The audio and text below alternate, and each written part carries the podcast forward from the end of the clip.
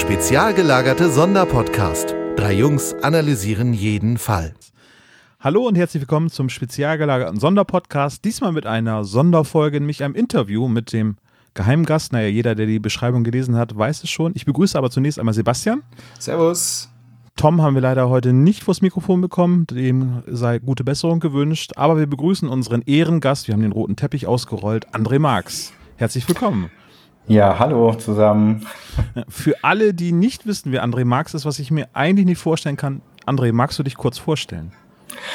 Ja, äh, meinen Namen hast du jetzt ja schon verraten und ähm, ja, ich bin einer der ähm, Autoren, der aktuellen Autoren für die drei Fragezeichen-Reihe und ich mache das seit 1997 offiziell. Also schon ein ganzes Weilchen. Da bist du blutjunger Autor gewesen, ne? Mit 24 oder so? Äh, richtig. Mit 24 kam mein erstes Buch raus und da das ja eine Weile Vorlauf hatte, ähm, habe ich so mit 22, 23 eigentlich angefangen für die Reihe zu schreiben. Ähm, das war denn, also das erste, was du geschrieben hast, war denn auch schon gleich Poltergeist oder war es das, äh, das versunkene Schiff? Äh, das versunkene Schiff war das erste, das ich geschrieben habe. Mit dem versunkenen Schiff habe ich mich damals 1995 beim Kosmos Verlag beworben als Autor. Und ähm, dann ähm, hat es eine Weile gedauert, bis der Verlag gesagt hat, ja, wir wollen dich als Autor, weil äh, er sich noch an ähm, Brigitte Johanna Henkel-Weithofer gebunden fühlte und ähm, sich nicht so ganz vorstellen konnte, die Reihe der Autoren dazu erweitern. Und als es dann soweit war, habe ich dann Poltergeist als zweites erstes Manuskript geschrieben, weil mir das versunkene Schiff damals nicht mehr so richtig gut gefiel ähm, das kam mir eher vor wie so eine Art Bewerbungsschreiben. Und ich wollte aber was anderes als meinen ersten Band haben. Und dann habe ich Poltergeist geschrieben. Und das versunkene Schiff ist dann viele, viele Jahre später erst äh, erschienen im, im Zuge der Top Secret Edition Nummer zwei. Wurde auch als 3D-Hörspiel jetzt als ähm, Planetariums-Edition herausgebracht, ne? Äh, richtig, genau. Also das war mein eigentlicher erster Fall, der aber viel, viel später dann erst rauskam. Aber wenn man das so im Internet nachliest, dann ist es nicht die Urfassung gewesen, die jetzt als Sonderedition rausgekommen ist. Richtig, die Urfassung war ja damals nicht lektoriert ähm, und ähm, ich habe dann gesagt, also bevor ihr jetzt die Urfassung lektoriert, mache ich das lieber selber, denn die war natürlich voller Anfängerfehler oder Anfängerschwächen, möchte ich es mal nennen. Also da merkte man schon klar, ähm, da war ich zwar motiviert, aber hatte noch nicht so richtig viel Ahnung vom Schreiben und deswegen habe ich da selber nochmal Hand angelegt und das alles nochmal so ein bisschen umgemodelt, damit das so ein bisschen runder wird. Ja, aber wenn man das so verfolgt, dann ist ja mit deinen Werken eine neue Ära angebrochen bei den drei Fragezeichen. Auch wenn man das auf rockybeach.com oder so verfolgt, äh, wurde ja dann die Henke-Waldhofer-Ära beendet durch, durch deine Werke und die von André Minninger. War dir das damals so bewusst irgendwie so? Jetzt gibt es hier eine Rückbesinnung auf die Mystery-Geschichten äh, von früher und weg von der Action? Naja, also mir war natürlich bewusst, dass ich das anders machen würde, dass ich da anders rangehen würde, als Frau Henkel-Weithofer das getan hat. Und ähm, dass das im Nachhinein aber irgendwie als äh, Beginn einer neuen Ära gewertet werden würde, das war mir nicht klar. Also es gab ja zu der Zeit auch nicht wirklich viel Fan-Feedback, weil das Internet noch nicht so wirklich erfunden war. so zwar schon erfunden, aber es gab einfach diese äh, diese, diese, dieses Fan-Phänomen noch nicht so in dem Maße. Das fing dann erst ein paar Jahre später an. Ja, das war noch so ein bisschen unter Radar. Bei mir war das auch so. Diese Fan-Geschichte fing bei mir Master of Chess so an. Da kam ja gerade Band 100 raus. Master of Chess war unmittelbar danach irgendwie die Live-Tour. Und da habe ich dann auch irgendwie gemerkt, okay, ich bin jetzt nicht alleine, der irgendwie noch abends drei Fragezeichen zum Einschlafen hört und ähm, Genau, das war so ein bisschen mit dem, mit dem Jahrtausendwechsel und ähm, der Nummer 100, da ging das so los, da ähm, hat die Presse sich erstmals um, um die drei Fragezeichen ein bisschen gekümmert, was vorher auch nie der Fall gewesen war. Und durch diese Live-Tour, die halt auch schon sehr erfolgreich gewesen war, wurde das so langsam zu so einem Popkulturphänomen, das es vorher zwar auch schon war, aber ohne dass es die Leute voneinander wussten. Und ohne dass ähm, diese erwachsenen Hörer eine Rolle gespielt hätten. Also die Wahrnehmung war einfach gar nicht da. Ja. Ja, man hat sich so ein bisschen aus seinem Schneckenhaus getraut, ne? So, dass man kein Kind mehr ist und trotzdem die drei Fragezeichen hört. Genau, und ähm, ja, das wussten halt die meisten Leute nicht voneinander. Also vielleicht im engeren Freundeskreis wussten das die Leute voneinander, aber sie hatten keine Ahnung, dass es diese Freundeskreise überall gibt. das, ja, das war dann ja ein war großes Aha-Erlebnis. War bei mir ähnlich. Ähm, da hat man dann immer so ein bisschen so ein Geheimnis draus gemacht. Na, und die Kassetten jetzt nicht so, ich meine, jetzt hängen sie bei mir an der Wand, kann jeder sehen, wenn er zu, bei mir zur Wohnung reinkommt, aber äh, ja, früher hat man die dann halt so in der Schublade gelassen und na, nicht, nicht irgendwie die Kinderhörspiele noch darum liegen haben. genau, die waren unterm Bett. Hast du denn die Hörspiele gehört oder von Anfang an die Bücher gelesen? Ich habe als Kind auch die Hörspiele gehört. Also äh, die Hörspiele waren meine Einstiegsdroge sozusagen. Und ähm, habe dann aber relativ schnell auch beides äh, parallel ähm, gehabt. Also Hörspiele habe ich natürlich öfter gehört, weil man sie nebenbei hören konnte und zum Einschlafen hören konnte und auch immer hören konnte. Und äh, ich habe aber auch die Bücher gelesen, ja, beides. Weißt du noch, also wenn man ähm, Christian Rodenwald trauen mag, dann war so das erste, was du gelesen oder gehört hast, die Schwarze Katze? Richtig, das war eine ähm, Hörspielkassette, die mein Bruder zu Ostern geschenkt bekommen hatte. Ich weiß es tatsächlich noch ziemlich genau. Und äh, ja, die habe ich dann natürlich ähm, mitgehört und habe sie mir dann irgendwann unter den Nagel gerissen und gesagt, das ist jetzt meine. und da kamen dann halt etliche andere dazu vom Taschengeld abgespart und so weiter. Du bist also auch der jüngere Bruder, wie ich da heraus so schließen mag? Genau. Ja, so war Ich glaube, ich bin, ich bin hier echt der einzige ältere Bruder, ne? Tom ja. ist der Jüngere, du bist der Jüngere, jetzt ist André auch noch der jüngere Bruder. Ja. ja, du bist ein Influencer sozusagen als großer Bruder. Ja, ja, ich bin derjenige, der sich die Kassetten kaufen musste. Ich bin derjenige, von dem sie dann gerippt wurden. Versteht ihr? Das ist, das ist immer so, da wurde nichts vererbt. Geteilt, aber nichts vererbt. Also mein Bruder war tatsächlich großer Influencer, was die drei Fragezeichen angeht, denn äh, er ist fünf Jahre älter als ich und hat die Bücher halt gelesen zu einem Zeitpunkt, wo ich noch gar nicht lesen konnte. Und ähm, ich habe ihn da halt immer sitzen sehen in, so, in unserem Kinderzimmer. Wir haben auch noch ein Zimmer uns geteilt und äh, dachte immer, mein Gott, was macht er denn da? Wieso sitzt er stundenlang schweigend in dieses Buch vertieft in diesem Sessel? und äh, spielt nicht mit mir. Ähm, sobald ich lesen kann, will ich mir diese Bücher auch mal vornehmen und mal gucken, was es damit auf sich hat. Es war wirklich so. Ich konnte mich sehr gut daran erinnern, wie er mit diesen drei Fragezeichenbüchern immer von der Bibliothek nach Hause kam und sich darin vertieft hat. Und das war immer ein, ein, großes Geheimnis für mich, was, was es damit auf sich hat. Da müssen wir also deinem Bruder danken, dass du ähm, so zu den drei Fragezeichen gehört worden bist. Ja, dann ja. kannst du ihm diese Grüße schon mal ausrichten. Ja, mache ich auf diesem Wege. Er heißt auch Olaf. Hallo Olaf. Oh, oh, oh, oh. Das ist gut. Das gefällt mir sehr gut. Ja. Äh, seitdem ist ja nun einiges passiert. Poltergeist war dein erster Band, der erschienen ist. Jetzt der jüngste Band ist der 200er. Mhm. Äh, also die dritte Trilogie, die du geschrieben hast, wenn man es Trilogie oder einen Dreiteiler nennen mag. Äh, wir möchten aber, aber nicht so viel drüber sprechen, weil wir ja hauptsächlich ein äh, Hörspiel-Podcast sind. Dementsprechend wollen wir jetzt die Spoiler vermeiden, aber ähm, ist dann äh, der Fluch des Rubins einer deiner Lieblingsgeschichten, dass du die hast quasi ähm, genommen als Vorbild oder als, äh, als Ursprung deiner neuen Geschichte? Ja, das würde ich schon so sagen. Also ähm, immer wenn ich gefragt wurde, was ist deine Lieblingsfolge, war es eigentlich Fluch des Rubins und das ist für mich so ein bisschen so die Quintessenz einer drei Fragezeichen Folge. Es gibt ein Rätsel, es gibt äh, mysteriöse Figuren und ähm, mystische Artefakte und ähm, wilde Verfolgungsjagden und da ist eigentlich für mich so ziemlich alles drin was einen Drei-Fragezeichen-Fall, einen klassischen Drei-Fragezeichen-Fall ausmacht. Und ja, ich mochte den immer sehr als Kind schon und auch später noch und auch heute noch. Ich ähm, liebe diesen Fall und eben, ich finde, dass er auch noch ein paar Fragen offen lässt. Also nicht wirklich, der Fall wird natürlich gelöst, aber für mich waren da immer noch ganz viele Fragezeichen und, und ungeklärte Dinge, denen ich auf den Grund gehen wollte. Und das hatte ich ähm, schon sehr, sehr lange im Kopf, das vielleicht irgendwann mal zu machen. Und jetzt mit Band 200 war für mich so die Gelegenheit, das dann auch mal zu tun.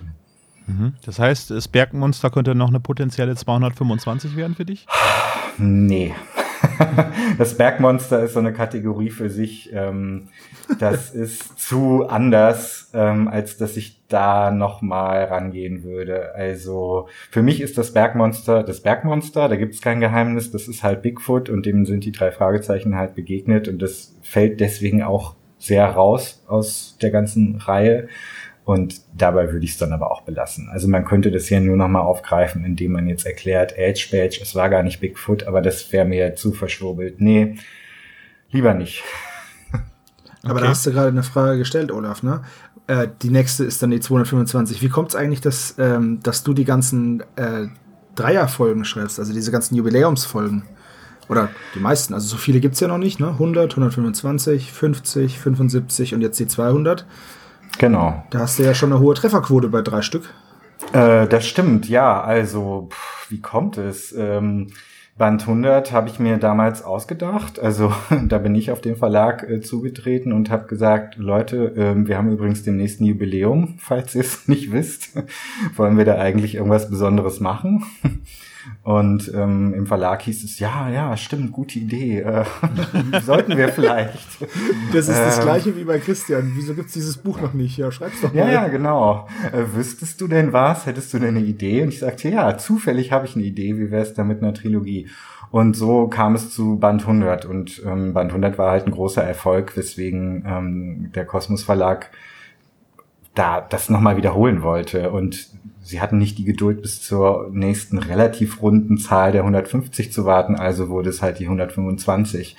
Und irgendwie war ich dann automatisch dafür gebucht. Und bei der 150 habe ich aber gesagt, nee, ich mag nicht, weil das war ja so ein bisschen in der Phase, in der ich generell so ein bisschen ausgelaugt war und eine etwas längere Pause einlegen wollte. Und in diese Pause fiel halt die 150 und auch die 175. Und bei Band 200 habe ich mich aber nicht eingemischt. Äh, da rief meine Lektorin mich eines Tages an und fragte, André, möchtest du den schreiben? Und dann habe ich ja gesagt. Mhm. Ist denn Band 125 zusammen mit Band 103, also mit dem Erbe des Meisterdiebs, entstanden? Oder? Also für mich sind die hm. Folgen fast untrennbar, irgendwie, weil eben die Figuren eben da nochmal neue Facetten bekommen und etabliert werden. Also ähm, im Nachhinein sind sie untrennbar, das stimmt, aber das war nicht so geplant. Also ich habe Band 103 als Einzelband geschrieben und nachdem er dann fertig war, hatte ich aber ziemlich früh das Gefühl, mh, hm, da ist noch nicht alles gesagt. Das ist eigentlich ein super Auftakt für was Größeres. Und ich muss eigentlich auch ähm, Justus so ein bisschen, ähm, na, wie nennt man denn dieses Wort? Closure, wie heißt es auf Deutsch? Ähm, Genugtuung oder sowas finden lassen für das, was er in Band 103 alles erleiden musste. Und dann entwickelte sich daraus die 125. Und ähm, ich wollte auch diese Eugenie-Geschichte zu, zu irgendeinem Ende bringen. Und das sollte dann aber natürlich möglichst groß sein. Und ja, so entwickelte sich dann langsam die 125. Also er hat keinen Schlüssel für den, äh, die Gefängniszelle mitgenommen. Dann wäre er schon längst wieder draußen. ja, ich hatte damit gerechnet, dass irgendeine Kurzgeschichte noch irgendwie äh, Eugenies ähm, Ausbruch aus dem Gefängnis irgendwie. Als Kurzgeschichte. Nee, also wenn das jemals passieren sollte, dann sicherlich nicht als Kurzgeschichte. Aber damit möchte ich nicht behaupten, dass es jemals passiert. Also ähm, keine Ahnung. Aber äh, ich würde ihm dann schon ein bisschen mehr gönnen als nur eine Kurzgeschichte. Ja.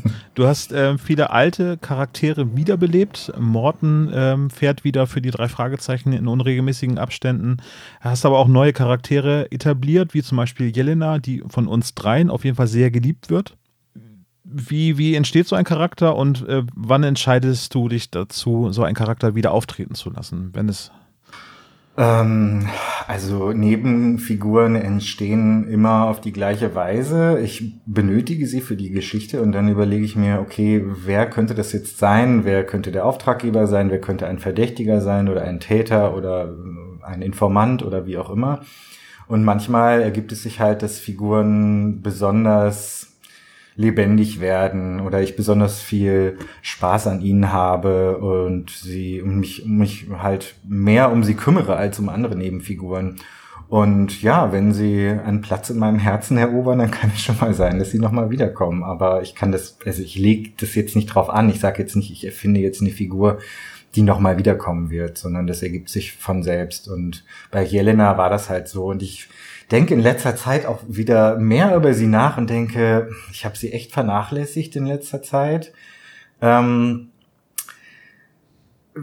wenn ich sie nochmal wiederbringe, würde ich aber auch ihr gerne noch eine neue oder andere Facette verleihen oder noch irgendwas zeigen, was ich noch nicht gezeigt habe. Und solange ich da keine Idee habe, möchte ich auch nicht immer nur das Gleiche nochmal erzählen. Deswegen ist sie in letzter Zeit bei mir nicht vorgekommen, aber das heißt nicht, dass das nicht noch passieren wird. Also wenn ich eine Idee für sie habe, dann ja, dann, dann ist sie sicherlich wieder mit dabei. Mhm. Wie läuft das denn unter den Autoren? Äh, Kari hatte es schon mal erzählt, dass ähm, sie, wenn es, also Rubbish George ist irgendwie allgemein gut geworden, der von Ben Nevis, glaube ich, erdacht worden ist, der Charakter. Ja. Du hast ihn jetzt ohne, ich glaube, es spoilert nicht zu viel, er kommt auch äh, kurz äh, beim feurigen Auge. Äh, ja, genau, auch gar nicht so kurz. Also er hat eine. Äh, ich, ich wollte das halt nebulös äh, formulieren. er, er hat nicht so viel Screentime sozusagen, aber er spielt keine ganz unwichtige Rolle, sagen wir mal so. Das ist jetzt kein Spoiler. Spoiler, finde ich. Nee. Ähm, ja, genau. Also da hat Ben Nevis wirklich eine, eine super Figur erfunden, weil sie auch einfach wahnsinnig viele Aufgaben übernehmen kann und Rollen erfüllen kann. Das ist halt jemand, der in Rocky Beach wohnt und so ziemlich alles wissen und erfahren kann und der auch schräg genug ist, um jetzt nicht einfach nur als Informant ähm, ständig vorbeizulaufen und den drei Fragezeichen das zu beantworten, was sie wissen wollen, sondern er ist ja auch sehr eigen und deswegen mögen ihn, glaube ich, alle und deswegen kommt es immer mal wieder vor, dass auch andere Autoren den lieben Ben fragen, darf ich, darf ich Rubbish George benutzen? Und ja, er hat in der Regel auch nichts dagegen. Aber, aber so funktioniert das dann, also das. Ähm, ja, okay. genau. Also es ist ja nicht der Gammler Andy aus äh, Der tanzende Teufel, der nochmal wiederbelebt wird, sondern Rubbish George. Ja. Genau, weil er halt ähm, schon aus Fleisch und Blut ist irgendwie. Also er ist halt schon richtig da. Also von meinem inneren Auge zumindest ist er das. Und so verhält es sich halt auch mit ein paar anderen Figuren, die Kollegen erfunden haben. Also die äh, die Vorsitzende des Frauenclubs in Rocky Beach, äh, Mrs. Kretschmer, die Kari Erloff erfunden hat, die fand ich halt auch vom ersten Tag an super und ähm, mhm, dann ja, ergab ja. es sich halt auch. Ich finde die auch, ich finde die auch großartig. Und mit Charity und Chastity, die beiden ja, Töchtern, ja. Sensationell. Also ich meine, so entwickelt sich das halt, dass ähm, das Personal langsam größer wird. Du hast äh, sehr viele Experimente auch gemacht, die äh, unseres Erachtens auch sehr erfolgreich waren. Ähm, zum Beispiel geht es äh, bei Nacht in Angst eher so in Echtzeit vonstatten. Was war da zum Beispiel die Inspiration? War es 24, was gerade irgendwie ins Fernsehen gekommen ist? Oder bringt dich auf so Experimente wie eben bei Nacht in Angst oder das Tagebuch von Bob bei Der Nebelberg zum Beispiel? Ähm, das ist jetzt schwierig zu beantworten. Also ich neige dazu, ohnehin eher in in erzählerischen Konstrukten zu denken als in Inhalten. Also es ist ja. nicht unbedingt so, dass ich mir überlege, ich will jetzt eine Geschichte über äh, einen Bankraub machen, sondern oder um bei Nacht in Angst zu bleiben, ich will eine Geschichte über einen Museumsdiebstahl äh, machen, sondern es ist eher so, dass ich denke, ich will mal eine Geschichte in Echtzeit machen. Oder auch beim das feurige Auge hat ja gewisse Struktur, ähm, Einzigartigkeiten, möchte ich es jetzt mal nennen. Ja, richtig, ja. Und auch da war die Idee ähm, vorher da, bevor ich den Inhalt kannte. Also ich spiele damit einfach gerne. Ich habe auch ich arbeite da sehr strukturiert, also ich arbeite eigentlich überhaupt nicht strukturiert, aber wie eine Geschichte erzählt wird, ist mir mindestens ebenso wichtig wie ähm, was erzählt wird. Und deswegen passiert es oft, dass die Struktur oder die Art und Weise, wie ich etwas erzählen will, ähm, schon da ist, bevor ich überhaupt den eigentlichen Fall kenne.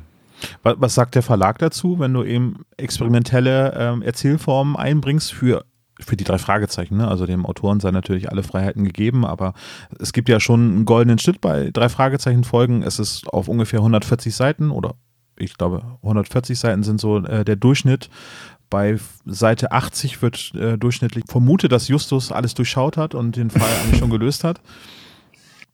Ähm, wie weit wird das denn vom Verlag dann irgendwie dann noch korrigiert oder hast du da alle Freiheiten? Naja, wenn was Vernünftiges bei rauskommt, habe ich alle Freiheiten, sagen wir mal so. Also ähm, ich ich mach ich mach das ja auch sowieso grundsätzlich anders. Ich gehe ja nicht zum Verlag und sage, ich würde gern mal ein Buch in Echtzeit schreiben beziehungsweise eine, eine Geschichte in Echtzeit erzählen, sondern ich mach's halt einfach. und dann, ah, okay.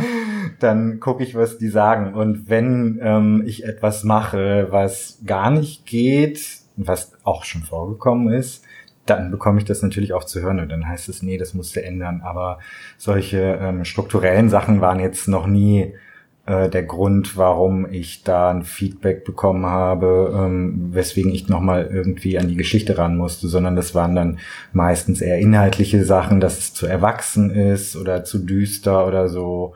Ähm, das kann schon mal passieren, dass ich eine Geschichte so ein bisschen abschwächen muss oder vereinfachen muss oder so oder kindgerechter erzählen muss. Aber solange ein 10, 11, 12-Jähriger dem Ganzen folgen kann, äh, ob ich jetzt das mit in Echtzeit erzähle oder einen Perspektivwechsel mache oder sowas, dann ist eigentlich alles in Ordnung. Also es gibt, es gibt keine Schublade mit den Hardcore drei Fragezeichen Fällen, die abgelehnt wurden, weil sie zu krass waren, oder was? Die hast du jetzt nicht zu Hause liegen, so für eine, für eine Special Halloween Edition irgendwann. Ähm, nee, also die gibt's so nicht. Es gibt ähm, andere Fassungen oder frühe Überlegungen zu Büchern, die äh, vielleicht ein bisschen anders geartet dann waren, die ein bisschen düsterer waren, aber ähm, komplette Manuskripte oder so, die jetzt in der Schublade äh, liegen, die ab 16 Versionen oder so, die gibt's nicht, nein. Die drei Fragezeichen sind erwachsen. Ja, ich muss jetzt gerade an Spur ins Nichts denken, irgendwie, wo ich dann denke, so, oh, wer Saw gesehen hat, äh, ja auf jeden Fall. Wird äh, wohl nicht umherkommen, irgendwie daran erinnert zu werden, dass das ähnlich ausgehen könnte. Äh, ja, ähm, die leidige Saw-Debatte. Ja, ja, genau. Also ich, ich, wollte auch keine konkrete Frage draus stellen, irgendwie so, Gut. aber. ich ähm, mag den Fall. Aber hm? Ich mag den Fall genau ich, wegen seines, seines Beginns und dieser ganzen Atmosphäre da. Ich finde den super. Ja. Und Jelena tritt auf. Ja, siehst du, das ist einer, einer meiner Top 3 Fälle. Ach, echt? Ja.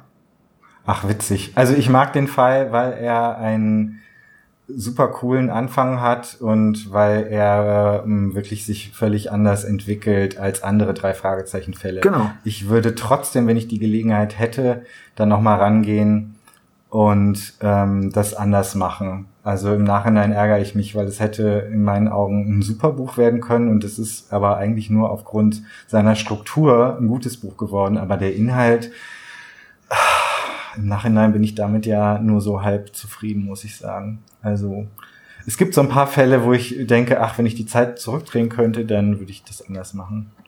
Oh, magst du drüber sprechen? äh, ja, also die ähm, diese, also ich habe das nicht mehr so genau im Kopf. Ich weiß nur, dass die Auflösung einigermaßen dämlich war bei Nacht in Angst, äh, bei bei bei Spur ins Nichts. Ähm, ja, die Auflösung war halt dann das mit dem Schuh, ne, wo er das dann, wo er sich auf, auf den Schuh im Schuh einen Zettel rein hat und dann aufgeschrieben hat für sich selber in der Zukunft, dass er nicht vergisst. Siehst du, da weißt du schon wieder mehr als ich. Nee, ich meine ähm, irgendwas mit einem runterfallenden ähm, ähm, ähm, ähm, ähm, Scheinwerfer war da, äh, war da, glaube ich, ja. irgendwie, das, ja. das brachte den Stein ins Rollen. Und das finde ich im Nachhinein keine besonders brillante Idee. War mein erstes drei Fragezeichen Buch, was ich gelesen habe. Aha, okay. Weil, dann hast du aufgehört und bist bei den Hörspielen. Nee, nee, dann kam gleich 125 als nächstes, weil also. ähm, es war ja da der Rechtsstreit. Ähm, das muss ich dir, glaube ich, am wenigsten erklären. Und ähm, es gab halt keinen Hörspielnachschub und ich hatte mich halt so irrsinnig auf die 125 gefreut, weil mich eben schon das, was äh, angekündigt war, eben so fasziniert hat. Und äh, da musste denn das Buch herhalten. Äh, okay. Und da bin ich dann quasi vom Hörspiel dann ins Buchgenre rübergegangen. Aber ich bin dann letztendlich jetzt doch wieder bei den Hörspielen angekommen. Okay. Mit Ausnahmen natürlich. Ähm, aber da, du hast gesagt, du bist nicht zufrieden, dann hast du auch eine längere Pause hingelegt und hast ein eigenes Projekt durchgeführt mit Boris Pfeiffer zusammen, nämlich das Wilde Pack. Kannst du da uns kurz was drüber sagen, weil da sind wir nicht so firm drin. Ja, also das war so. Ähm, Boris Pfeiffer schreibt ja zusammen mit Ulf Blank die drei Fragezeichen Kids und war auch damals eben schon seit einigen Jahren Autor bei Kosmos und wir lernten uns kennen auf der äh, Buchmesse Ähm, da werden ja mal viele Kontakte geknüpft und so. Ja, kann ich bestätigen. Und, und, äh, genau. Und unsere ähm, gemeinsame Lektorin äh, sagte, wir gehen heute Abend mal zusammen essen. Ich habe das Gefühl, ihr beide solltet euch mal kennenlernen. Und da lag sie Gold richtig, denn ähm, wir lernten uns also kennen und quatschten den ganzen Abend und haben noch am selben Abend beschlossen, äh, wir sollten mal irgendwas zusammen machen. Und da Boris auch in Berlin wohnt, so wie ich, war das auch kein großes Problem, sich dann mal zu treffen. Ja, und dann haben wir uns zusammengesetzt und überlegt, was könnten wir denn mal zusammen schreiben. Und dabei ist dann das wilde Pack rausgekommen. Das ist äh, etwas völlig anderes als die drei Fragezeichen. Es richtet sich eher an etwas jüngere, jüngere Leser, also so acht bis zwölf würde ich mal sagen, oder acht bis zehn. Und das ist eine Geschichte über wilde Tiere, die ähm, aus verschiedenen Gründen ähm, in einem alten vergessenen U-Bahnhof in einer großen Stadt leben. Also die sind aus dem Zoo ausgebrochen oder aus dem Zirkus oder aus dem Terrarium geflohen und die ähm, raufen sich nun also zusammen und ja, versuchen in einer Welt, in die sie nicht gehören, ähm, zu überleben und beschließen eben gemeinsam zu versuchen, dorthin zurückzukehren, wo sie eigentlich ähm, hingehören. Also in den Urwald, in die Wüste, wie auch immer in die Steppe. Und das ist die Geschichte, die wir da über 15 Bände erzählt haben. Also das sind ähm, abgeschlossene Abenteuer, die aber auch einen großen Handlungsbogen haben. Das heißt, es beginnt im ersten Band damit, dass die Hauptfigur zum wilden Pack dazu stößt und es endet eben mit der Reise in die Freiheit, ähm, wo sie dann die Stadt endgültig verlassen können. Ja, und das haben wir über ein paar Jahre geschrieben gemeinsam. Das hat auch sehr, sehr viel Spaß gemacht. Und das hat für mich so ein bisschen die drei Fragezeichen dann für ein paar Jahre abgelöst. Und ähm, ja, das war auch ganz gut, weil das eine völlig andere Art des Erzählens war. Ähm, und ich bin danach zu den drei Fragezeichen auch, glaube ich, ein bisschen klüger zurückgekehrt, weil ich einfach eine andere Art des Erzählens kennenlernen durfte. Und das hat so ein bisschen auch Einfluss auf meine Arbeit für die drei Fragezeichen gehabt, würde ich sagen. Also das, das ist ein bisschen, das ist subtil, das fühlt sich für mich so an. Das wird man vielleicht jetzt als Leser oder Hörer nicht so merken, aber ähm, ja, es, es, es war eine, eine schöne Erfahrung. Aber du musstest dich jetzt nicht wieder neu bewerben als Autor für die drei Fragezeichen. Die haben dir also die Tür wieder geöffnet oder war sie nie zu oder wie stellt man sich das vor? Also sie war nie wirklich zu und richtig bewerben musste ich mich auch nicht, aber ich hatte schon Bammel, muss ich sagen. Also mein erster Fall nach der Pause, das war ja Spur des Spielers. Großartig. War schon, war aber hardcore für mich, weil ich nicht wusste, ob ich das noch kann. Ich wusste wirklich überhaupt nicht, ob ich das noch hinkriege. Ob ich da irgendwie noch mal einen Zugang zu finde zu dieser Welt, ob mir noch was einfällt, ähm, ob mir das gelingt. Also das war ein hartes Buch für mich, ähm, da noch mal Fuß zu fassen und diese Sicherheit zurückzuerlangen, die ich ja so ein bisschen verloren hatte und es war nicht so ganz einfach. Und danach ging es dann besser, aber das war so ein bisschen, als wenn man sich ein Bein gebrochen hätte und nach acht Wochen das Laufen wieder lernen muss. So ungefähr hat es sich angefühlt. Hat aber, hat aber ganz gut geklappt. Ja, ich war, ich war wahnsinnig überrascht, weil das Buch ähm, so gut ankam bei den meisten Leuten. Und das hatte ich gar nicht erwartet, denn ich wollte eigentlich so ein möglichst unaufgeregten Fall schreiben, also um mich selber nicht zu überfordern. Ich wollte jetzt nicht das Rad neu erfinden, sondern ich wollte einfach nur einen ganz normalen Fall erzählen. Und dass der dann ausgerechnet so gut ankam, war für mich eine große Überraschung, aber war natürlich auch toll. Ich schau mal eben gerade. Ähm, es bedient auch obwohl es ein sehr viel klassische Elemente hat, also äh, der Schrottplatz hat wieder ein sehr zentrales Element. Das mit der Auktion fand ich mega spannend, aber es bedient sich relativ weniger Klischees der drei Fragezeichen, wenn man das mal so äh, betrachtet. Also es ist schon viel Vertrautes, aber eben äh, aber auch sehr viel Neues, was damit eingeflossen ist. Um unseren total aussagekräftigen Klischee-Koeffizienten mal zu Rate zu ziehen. Total. Der liegt bei 121. Ist das gut oder schlecht? Naja, die Comic-Liebe haben 131, der grüne Geist hat 141. Ähm, und jetzt so eine typische Drei-Fragezeichen-Folge, wie zum Beispiel, na, gehen wir doch mal in die frühen Folgen. Der Superpapagei, ja gut, der ist nicht aussagekräftig, aber der Phantomsee hat 181. Okay, ja, gut.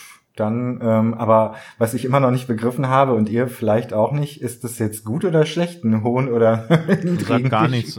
Das wissen wir auch nicht.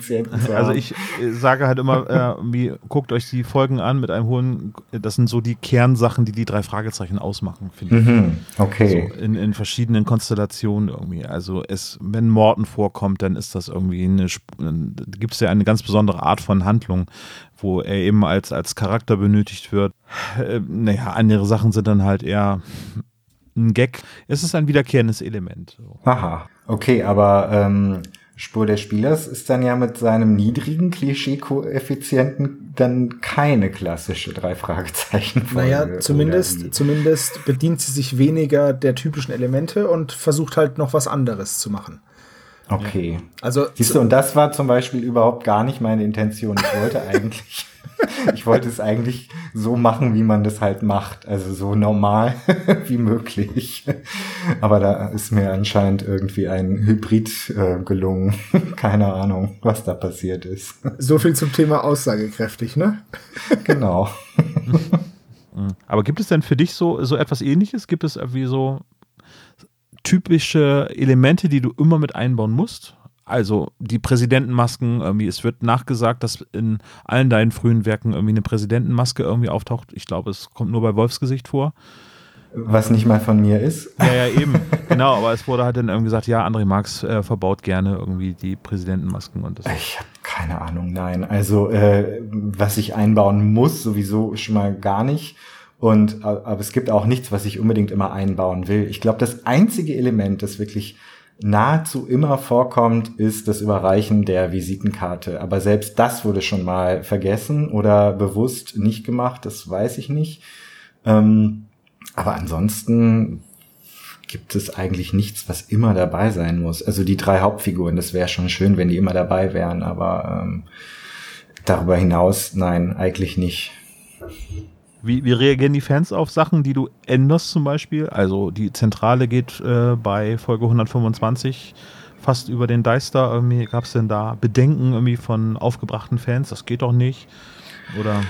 Äh, nee, die hat's ja überlebt. Also wenn ich die drei, äh, wenn ich die Zentrale zerstört hätte, dann hätte es sicherlich, dann hätte ich wahrscheinlich Briefbomben bekommen oder so, keine Ahnung. Aber ähm, nein, sie hat's ja überlebt und ich wollte sie ja vor allem auch unter Schrott verbergen ein weiteres Mal, weil ich der Meinung war, dass das einer der größten Fehler der Crimebusters-Ära war. Also diese Ära hat viele Fehler begangen, aber ähm, die, die Zentrale offen zu legen, war einer der größeren und da habe ich gedacht, okay, das ist jetzt die Gelegenheit, das rückgängig zu machen. Und mhm. ähm, so ein so ein Jubiläumsfall hat natürlich dann auch die, bekommt die nötige Aufmerksamkeit, dass das dann auch wirklich alle mitbekommen oder die meisten mitbekommen, okay, ab jetzt ist es wieder so, wie es früher war. Und deswegen habe ich mir das dann halt aufgespart für, für diese Trilogie. Hm.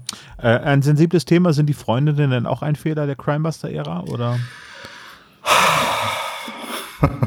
Kommt drauf an, wen du fragst, aber du fragst jetzt mich, ne? Genau. Das ist richtig. Jetzt ähm, bist du gerade zufällig da, deswegen. Ja, ähm, ja, also für mich ja.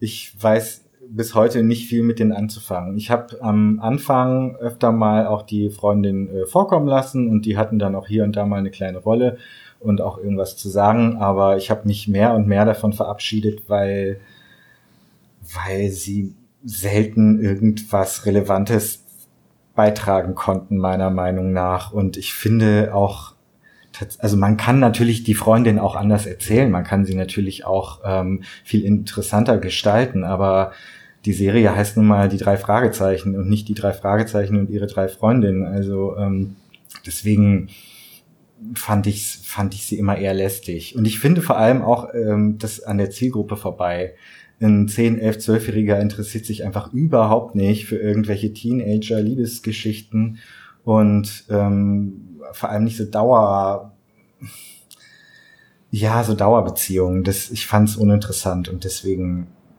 ja, habe ich. Du hast in Lys auch Schluss machen lassen, ne? damit Brittany freie Bahn hat, äh, den Finger zu wickeln. Ne? Äh, war das eigentlich so? Ich habe das neulich auch irgendwo gelesen, dass ich das war, der Ja, es gab wohl einen Brief zu Anfang Erbe des Meisterdiebs. Äh, ähm, es ist ein bisschen skurril, dass ich gerade dem Autoren selber erzähle, was vermeintlich in dem Buch passiert ist. Wahrscheinlich ja. total falsch. Irgendwie so. Ja, irgendwas war da mal, aber war das wirklich in Erbe des Meisterdiebs? Hab ich, ich, ich glaube ja.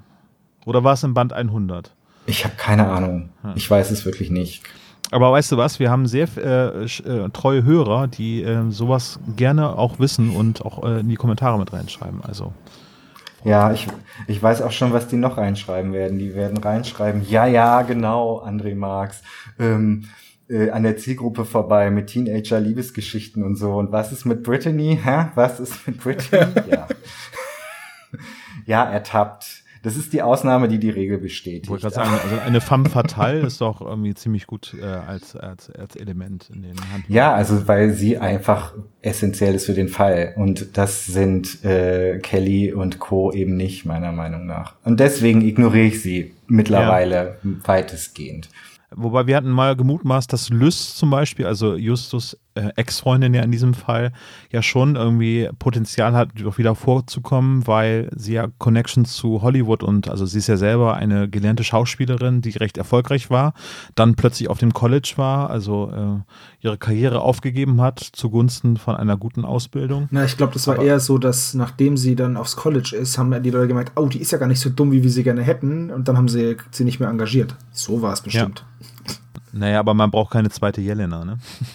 Ja, war sie das? Also ich ähm, habe die auch nie wirklich zu fassen bekommen. Deswegen habe ich da auch irgendwann nee. wahrscheinlich mal den Schlussstrich gezogen, halt, weil ja. Es wird halt gesagt, dass sie äh, in der Folge, in der sie vorgestellt wird, dass sie halt extra dumm verkauft wird und aber eigentlich voll was auf dem Kasten hätte und äh, die Leute das aber so nicht brauchen würden. Deswegen spielt sie so ein Dummchen.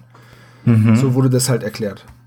Irgendwie. Ich, ich habe es nicht verstanden warum ja, man lieber Crime so eine und dann äh, bei Brigitte Henke-Waldhofer wurde sie dann ja ein bisschen anders dargestellt. Ne? Da gab es genau. drei Ausrufezeichen ja in Fußballgangster irgendwie machen die ein Konkurrenzunternehmen zu den drei Fragezeichen auf. Das war dann schon ein bisschen abstrus. Ey. Naja. Aber ich glaube, die, die äh, Freundinnen haben wir jetzt, glaube ich, ausführlich genug behandelt. Also. Ja, stimmt. die Liebs.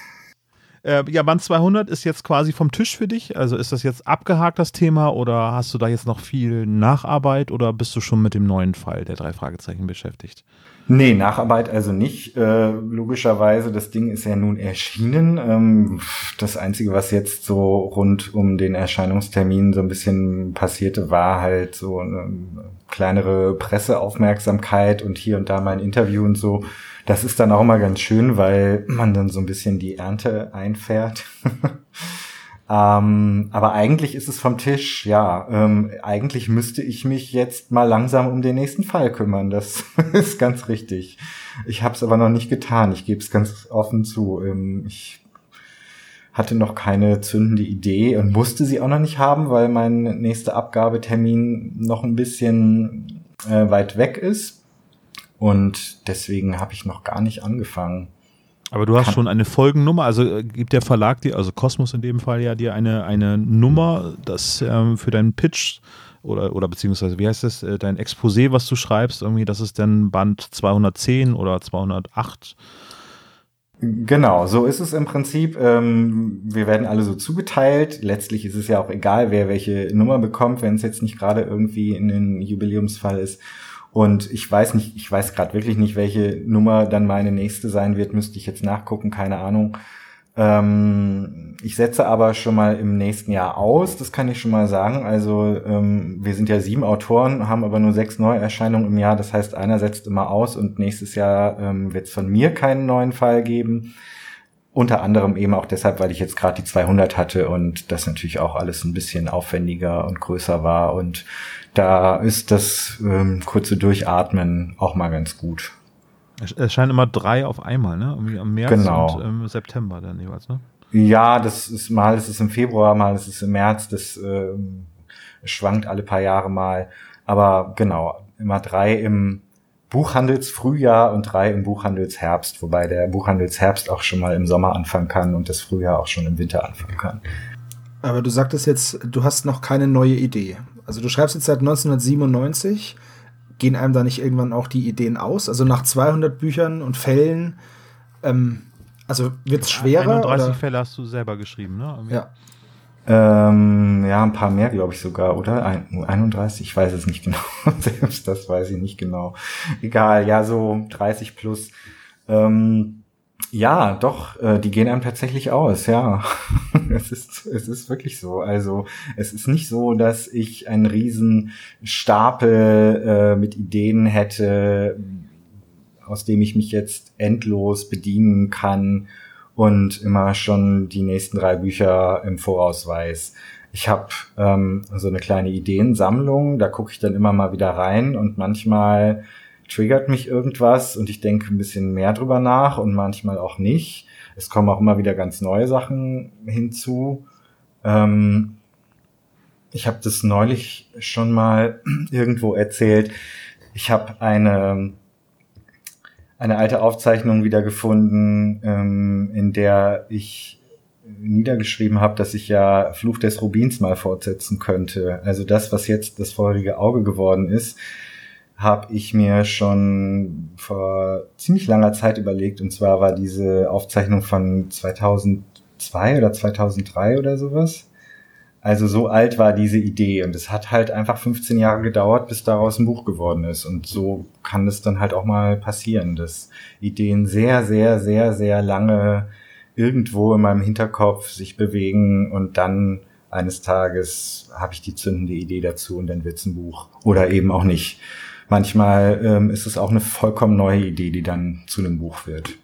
Also das weiß ich nie vorher und ich kann tatsächlich noch absolut nicht sagen, was mein nächstes Buch wird. Im Moment spiele ich mit zwei verschiedenen Ideen rum.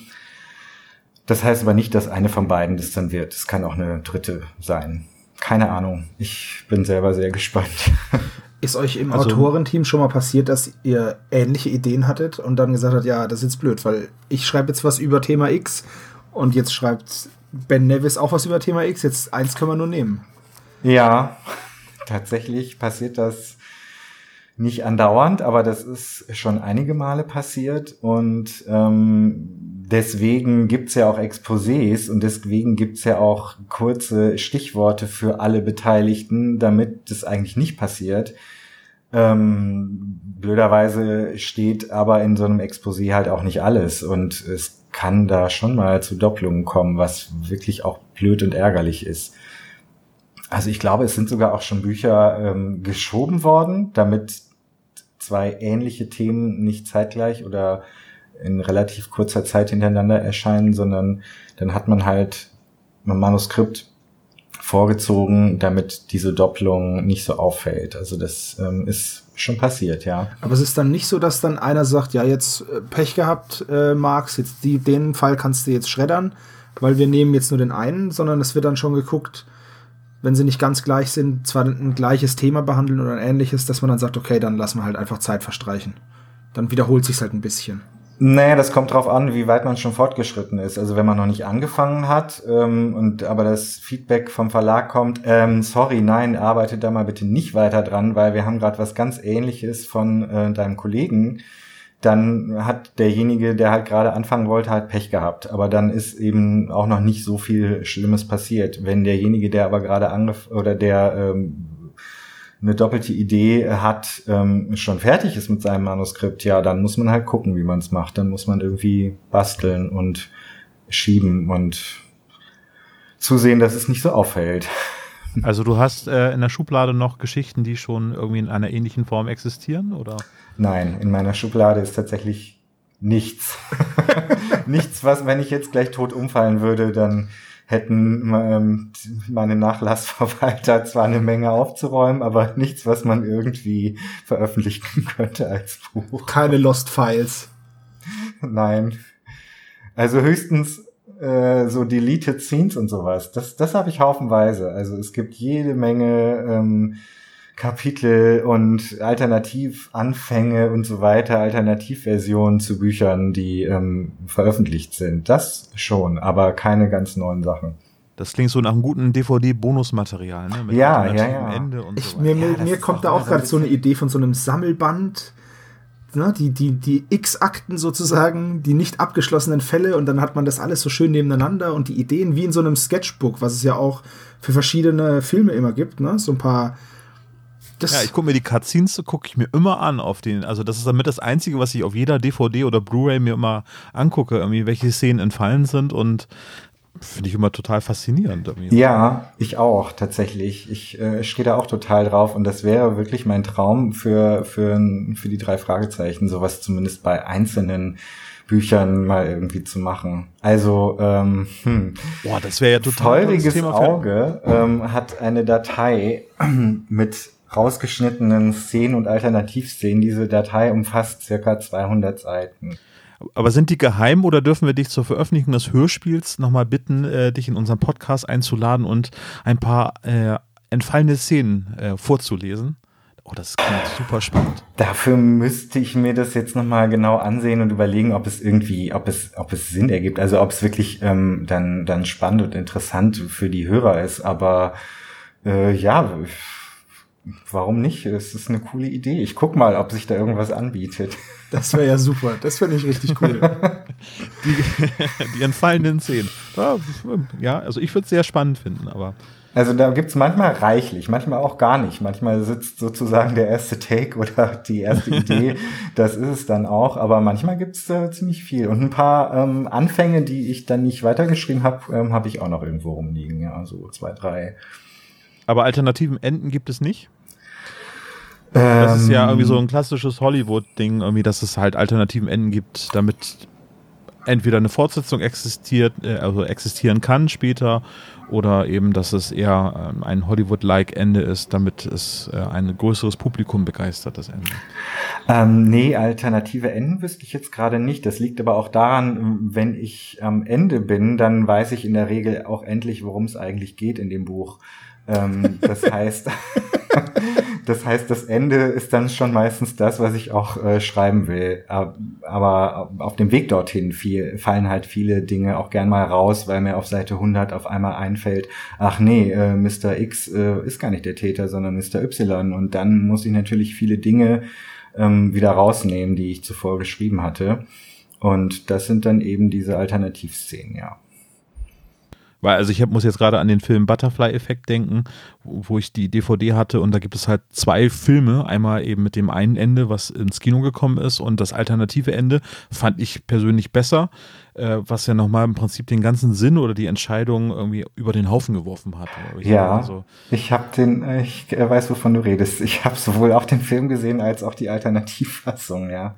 Ich bin mir nicht sicher, ob das wirklich das bessere Ende war, aber es war auf jeden Fall mal ein gewagtes Ende. Also ich ja, äh, ja, also genau. Das, anders, ja. Das war eben nicht Hollywood-mäßig das Ende genau. so, sondern das war eben eine konsequente Entscheidung eben, die ja. eben zu der Handlung ganz gut passte. Ab dass sie bessere, okay, ja, das ist schon richtig. Na, der letzte, ja. der letzte Film, der ein Nicht-Hollywood-Ende gezeigt hat, war ja äh, Rogue One, ne? In dem einfach alle mhm. sterben. So. Aber es war ja vorhersehbar. Ja, aber normalerweise, wenn du so Disney als, als äh, Firma hast, die dann für den Film verantwortlich zeichnet und dann hast du eine Hollywood, dann gibt es doch immer noch das letzte Taxi runter vom Planeten und nur die Bösen sterben oder so, ne? Aber nein, ja. da geht konsequent einer nach dem anderen hops. Naja, das ist halt Blockbuster-Kino im 21. Jahrhundert. So ist es halt. War eine schöne Entscheidung. Ja, also es gibt noch keine neuen Bände. Meinst du denn, dass die drei Fragezeichen irgendwann ein Ende finden werden? Also, dass es einen letzten Fall gibt, so à la Sherlock Holmes? Puh. Und man weiß ja, wie gut es bei Sherlock Holmes funktioniert hat.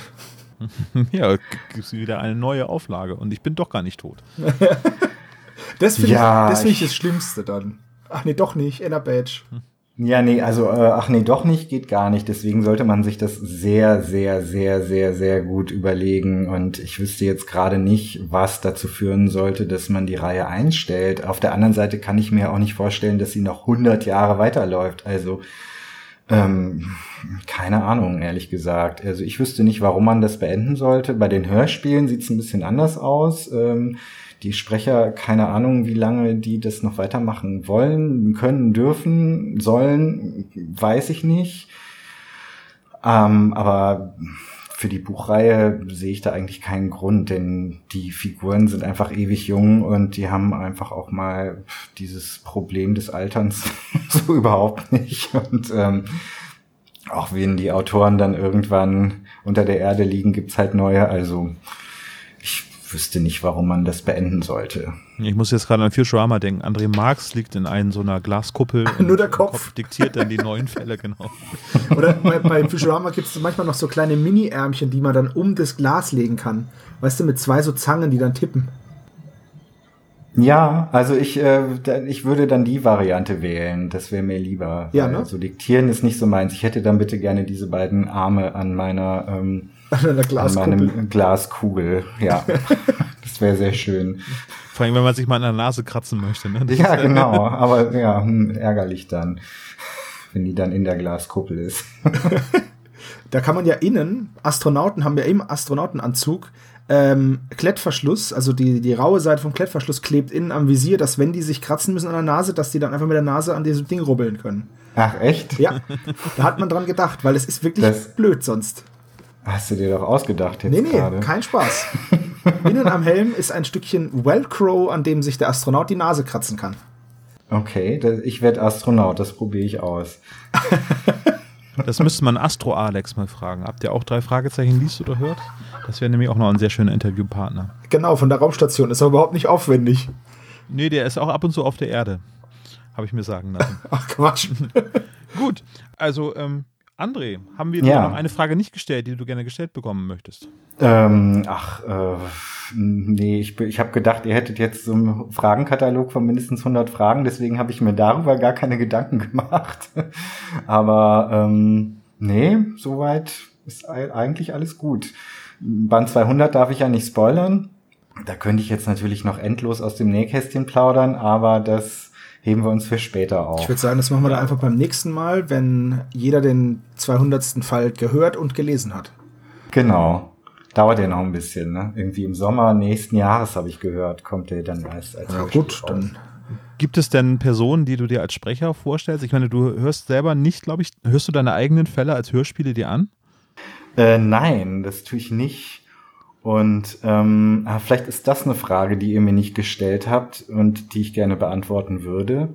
Ja. Ähm, weil ich das Gefühl habe, da ein Missverständnis mal aufklären zu müssen oder zu wollen. Also Missverständnis vielleicht nicht, aber ich glaube, das kommt bei vielen Leuten immer so ein bisschen komisch an, wenn ich sage, ich höre die Hörspiele nicht und ich höre auch meine eigenen Hörspiele nicht.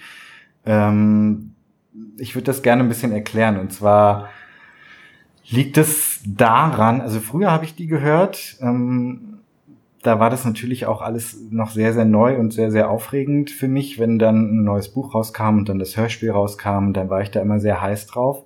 Und das Problem ist aber, wenn man mh, hm, zu viel hinter den Kulissen rumwirbelt, was ich als Autor natürlich zwangsläufig tue, dann ähm, bekommt man eigentlich zu viele Einblicke, also mehr Einblicke als gut ist, um weiter drei Fragezeichen Bücher zu schreiben. Ähm, wenn ich wenn ich ein Buch schreibe, dann muss ich mich ja vertiefen in in die Welt von Rocky Beach, also in die Welt in meinem Kopf. Und da nützt es mir überhaupt nichts, wenn ich vor meinem inneren Auge ähm, die drei Sprecher sehe, die im Studio sitzen und dieses Hörspiel aufnehmen. Und dann nützt es mir auch gar nichts, wenn ich in Hörspiel Kategorien denke oder wenn ich mich frage, wie wird das umgesetzt oder wie kann man das umsetzen. Und ähm, es war dann eben irgendwann so, weil ich die drei Jungs natürlich auch äh, irgendwann kennengelernt habe und wir uns hier und da mal über den Weg laufen bei irgendwelchen Veranstaltungen, dass das sich so überlagert hat. Also das Rocky Beach aus meiner Kindheit und die drei Fragezeichen in meinem Kopf wurden dann so nach und nach ersetzt von dieser von dieser realen Welt, von den drei Sprechern und dem Tonstudio und so weiter und so fort. Und ich habe gemerkt, dass ich so ein bisschen die Verbindung zu dem verliere, was ich brauche, um ähm, drei Fragezeichen Fall zu schreiben. Könnt ihr mir irgendwie folgen? Ich verstehe ja. das. Ich weiß, was du meinst, ja. Also ähm, sich mit Oliver Rohrbeck zu unterhalten ist sehr merkwürdig. Das ist ja. wahnsinnig merkwürdig. Das ist wahnsinnig irritierend und es wird gefährlich in dem Moment, wo Justus, Justus Jonas aussieht wie Oliver Rohrbeck in deinem Kopf. Ja. Ja. Und ich habe gemerkt, dass mit das Perücke. irgendwann ja oder auch nicht mal. nicht mal. Ich habe 16-Jähriger mit Glatze. Richtig. Und ich habe gemerkt, dass das bei mir passierte. Das setzte so langsam ein. Und ich dachte, das ist nicht gut. Das ist überhaupt nicht gut. Ich muss an den Ort zurückkehren, an dem ich war, als ich zehn Jahre alt war. Da, das ist die Quelle meiner Inspiration. Das klingt jetzt sehr verschwurbelt, aber so ist es. Ich muss mich zurückversetzen in mein äh, früheres Ich und da gucken, was könnten die drei Fragezeichen jetzt äh, entdecken und erleben. Und das war das hat dem irgendwie, das hat das Ganze torpediert. Und dann habe ich irgendwann für mich beschlossen, ich höre jetzt auf damit. Ich höre das jetzt nicht mehr, ähm, weil es meine Arbeit zu sehr beeinflusst. Und ich will auch keine, keine lustigen Meta-Ebenen One-Liner schreiben. Aber genau das würde ich tun, wenn ich zu sehr mich in dieser Hörspielwelt bewege. Und deswegen bewege ich mich da nicht mehr. Also würde der zehnjährige André dann auch keine Rücksicht darauf nehmen, ob irgendwelche Sprecher noch verfügbar sind oder leider schon gestorben sind. Das heißt, wenn du Skinny für die Geschichte haben möchtest, dann baust du ihn in deine Geschichte ein. Auch wenn Andreas von der Meden ja nicht mehr sprechen kann. Ähm, richtig, wobei ich es jetzt tatsächlich erstmals ähm, nicht gemacht habe. Ist das ein Spoiler? Weiß ich gerade nicht, ist auch egal. Also beim feurigen Auge taucht Morten auf, hat aber keine ähm, Sprecherrolle. Und es gibt eine alte Version, wo er, glaube ich, einen kurzen Dialog hat. Und das habe ich dann aber rausgenommen, weil ich dachte, nee, das ist jetzt irgendwie blöd. Ich würde jetzt aber trotzdem für die Zukunft ähm, nicht komplett auf Morten verzichten. Es war jetzt nur in dem Moment, weil Andreas von der Meden halt gerade erst ähm, gestorben war, dass ich gedacht habe, nee, das lässt sie jetzt mal. Aber dennoch ist die Figur Morten für mich lebendig und es gibt ja auch einen neuen äh, Sprecher mhm. von Morten, soweit ich weiß, also von Skinny auf jeden Fall und von Morten, ähm, der ist ja auch schon wieder aufgetaucht seitdem, oder? Täusche ich mich? Also Skinny ist auf jeden Fall aufgetaucht, bei Morten bin genau. ich mir jetzt gerade gar nicht sicher. Ich bin mir auch nicht sicher. Ähm, die Hörer werden es wissen. Die wissen das immer. Genau. So, und ich, ähm, also es gibt, gab jetzt keinen Beschluss, dass Morten jetzt raus ist aus der Reihe. Ich habe es halt jetzt nur dieses eine Mal gelassen, aber in Zukunft wird er sicherlich auch wieder auftauchen. Ich meine, mal ganz ehrlich, also Onkel Titus, äh, der Sprecher, ist ja nun auch verstorben und ich will jetzt überhaupt nicht unken und keinen Teufel an die Wand malen, aber wir sind alle sterblich und viele der großen Sprecher sind halt einfach auch echt alt. Das wird halt alles nicht ewig so weitergehen. Das ist richtig. Bin ja froh, dass Wolfgang Völz noch einmal mitmachen konnte. Ich habe es nicht gehört, aber ich war glücklich zu erfahren, dass er äh, Ben Peck noch mal gesprochen hat. Also das war super, ja. Das ja. war wirklich toll, ja. Ja, also insofern, wir können darauf keine Rücksicht nehmen als Autoren. Ähm, dann müssten wir so viel Rücksicht nehmen, dass Rocky Beach irgendwann entvölkert wäre und das geht ja nun auch nicht. Oder immer mehr neue Charaktere dazukommen und dann verliert man auch so ein bisschen dieses Nachhausekommen-Gefühl, finde ich. Genau. Und es würde ja auch innerhalb der Reihe keinen Sinn ergeben, wenn auf einmal ganz viele Leute fehlen und ersetzt werden. Also das muss irgendwie losgelöst betrachtet werden und dann müssen eben neue Stimmen engagiert werden. Das ist bedauerlich, aber nun mal nicht zu ändern. Gut, okay. Finde ich, ja. finde ich gut. Weil ich möchte auch nicht auf, auf liebgewonnene Charaktere verzichten, in Anführungszeichen nur, weil der Sprecher gestorben ist. Also, ne? Ist, nicht, ist jetzt keine Kleinigkeit, aber ich glaube nicht, dass einer der Sprecher sagen würde, nee, wenn ich denn nicht mehr sprechen kann, dann soll er gar nicht mehr auftauchen. Das glaube ich nicht. Nee, es hätte auch keiner, ähm, glaube ich, wirklich sozusagen die, die, die Macht, das durchzusetzen. Also von den drei Hauptsprechern mal abgesehen, aber die sind ja nun noch äh, weit vom Rentenalter entfernt. Insofern haben wir da noch ein paar Jahrzehnte. genau. Was als Leser passiert, also als ich den Band 200 gelesen habe ähm, und einige Passagen, die habe ich mir halt in den Stimmen vorgestellt. Also ich habe nicht die Verbindung mit äh, dem äh, Sprecher selber, sondern die Stimme. Also ich kann mir das immer so gut vorstellen, wie er das sagen würde. Also wie Justus das sagt. Und das ist halt nun mal die Stimme von Oliver Rohrbeck. Mhm. Auch die Live-Auftritte Auftritte, wenn man sich die anguckt, ich kann das in meinem Kopf noch trennen, dass das Ganze eben nicht irgendwie überschrieben wird, so, okay, da sprechen jetzt wirklich alte Männer, irgendwie Jugendliche. Das, das geht schon, aber je näher man damit sich beschäftigt, desto schwieriger wird das dann wahrscheinlich. Es ist ja auch so, die, die Verklärtheit irgendwie so, also man, also ich romantisierte oft die ganz alten Folgen. Die 1 bis 30 sind für mich halt irgendwie die Kindheitserinnerungen schlechthin. Und wenn ich jetzt Folge 21 irgendwie der tanzende Teufel höre und für die Podcast-Vorbereitung irgendwie fünfmal am Stück höre, dann denke ich, okay, da gibt es schon einige Lücken in der äh, Erzählweise. Das ist alles nicht ganz so gut gealtert. ähm, ich muss dann aber für mich selber einen Riegel davor schieben, dass ich sage, okay, jetzt höre ich nach dem Podcast, höre ich das jetzt erstmal ein Jahr nicht mehr, diese Folge, obwohl normalerweise die ersten 30 Folgen bei mir in Dauerrotation irgendwie zum Einschlafen laufen. Aber das funktioniert dann nicht, weil ich dann irgendwie so immer an meine eigenen Gedanken äh, mich erinnere, was ich dann, als ich das jetzt fünfmal am Stück gehört habe, dann da so, so rausgefunden habe. Ah, okay, so interessant. Ist. Äh, du hörst es dann, ihr hört das echt zur Vorbereitung ähm, fünfmal am Stück oder auf jeden Fall ja, öfter als einmal, ja. ja. Also ich schreibe zum Beispiel für jede Folge ähm, so ein kleines Dossier mhm. und dann höre ich die Folge in der Vorbereitung ungefähr dreimal, bis ich mich dann hinsetze, um sie noch einmal gründlich durchzuhören mit, ich höre einen Track, Pause, ich schreibe was dazu auf, ich höre weiter, Moment, was hat er gerade gesagt, ich spule zurück, ich höre es nochmal ja, und danach muss ich sagen, höre ich dann auch gerne mal diesen Fall, den ich da gerade ähm, durchgenommen habe, durchgekaut habe, dann doch lieber erstmal nicht wieder eine Weile. Ähm, außer bei Gefahr im Verzug. Da ist es, da ist es mir wurscht. Ähm, das ist mein Lieblingsfall. Den kann ich immer hören. Also ich habe maximalen Respekt davor, mir das Gespensterschloss zu besprechen, weil das ist meine Lieblingsfolge, wird sie immer sein. Ähm, hab keine Angst, Olaf. Ich habe meinen Lieblingsfall auch schon. Äh, und das, äh, wir sind halt, wir, wir nehmen das schon kritisch auseinander, aber deswegen geht ja die Liebe nicht verloren.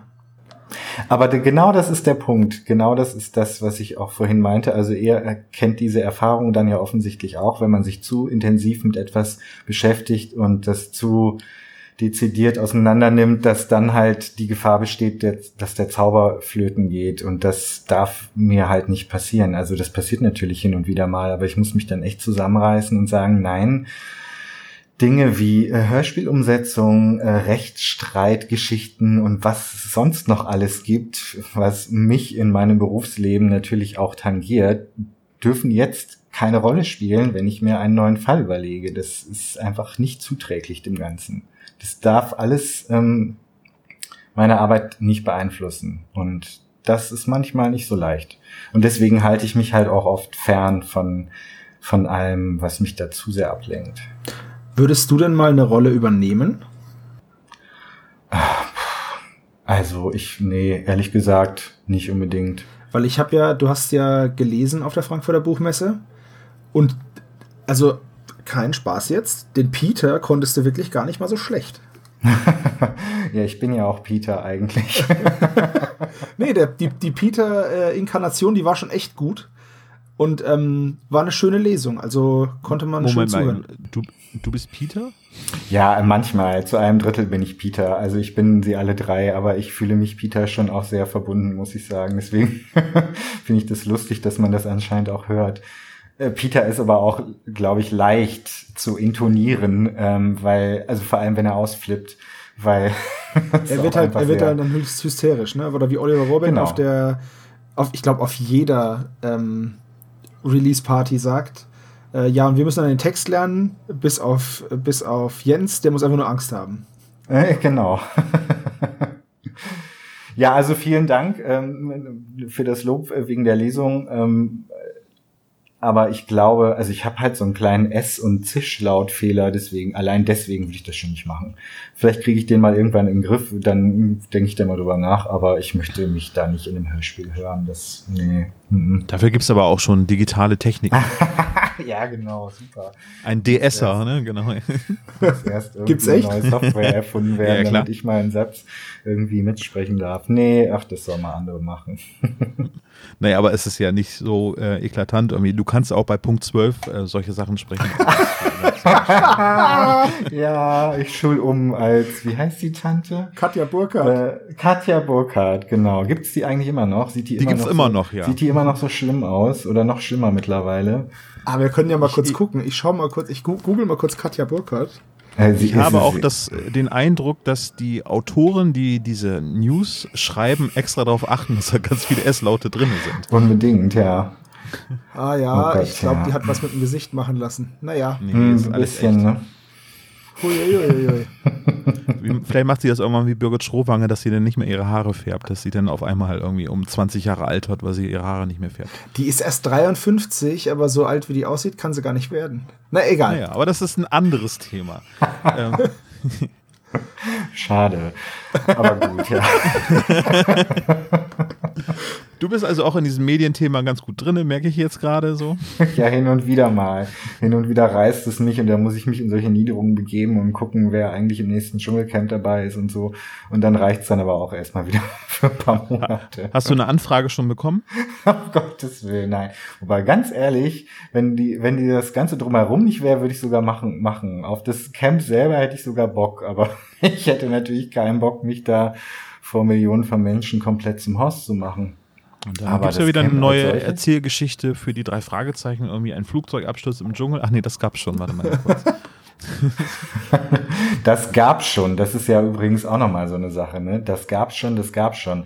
Wie oft ähm, denke ich über einen neuen Fall nach, um dann nach einer Woche festzustellen, ach, das gab's ja schon, das hatten wir ja schon hier Beim schwarzen Skorpion zum Beispiel, dass Edelsteine in, einer, in einem Tierkäfig geschmuggelt werden zum Beispiel. Etliche Male ähm, ja. passiert. Wir hatten es gerade ganz frisch besprochen, dementsprechend ist uns das eingefallen. Also ich glaube auch, die drei Fragezeichen sind sensationell oft schon abgestürzt mit dem Flugzeug und haben es immer überlebt. Also. also die müssen ein unfassbar, die sollten mal Lotto spielen. Hm. Oder? Haben sie auch schon, ne? die gewinnen ja auch ständig jedes Preisausschreiben, bei dem sie mitmachen. Das ist eigentlich, das ist, das ist schon hart, ey. Gut, bevor wir weiter rumblödeln, ich würde sagen, äh, ich habe keine Fragen mehr. Also ich habe noch jede Menge Fragen, aber nicht mehr für dieses Format für heute. Sebastian, hast du noch was? Nee, aber wenn die Mikrofone aus sind, würde ich gerne noch mal über Katja Burkhardt lästern. das können wir machen. Dann, äh, André, vielen Dank, dass du dich für dieses Interview bereit erklärt hast. Äh, es war wunderschön mit dir darüber zu sprechen, über die drei Fragezeichen. Ich hoffe, wir waren nicht zu nerdig. Nee, ihr wart gar nicht nerdig. Tatsächlich Und, äh, gar nicht. Es hat äh, viel Spaß gemacht. ja, das äh, können wir nur so zurückgeben. Dann würde ich sagen, vielen Dank äh, für die Zeit, die du dir genommen hast und allen Hörern ähm, danke ich auch fürs Zuhören. Wenn ihr noch Fragen habt äh, an uns, äh, können wir die gerne beantworten. Vielleicht können wir später André ja noch mal ein paar Fragen stellen, die ihr habt. Und dann sage ich, Sebastian, hast du noch was? Nee, ich würde sagen, tschüss. Tschüss. Tschüss.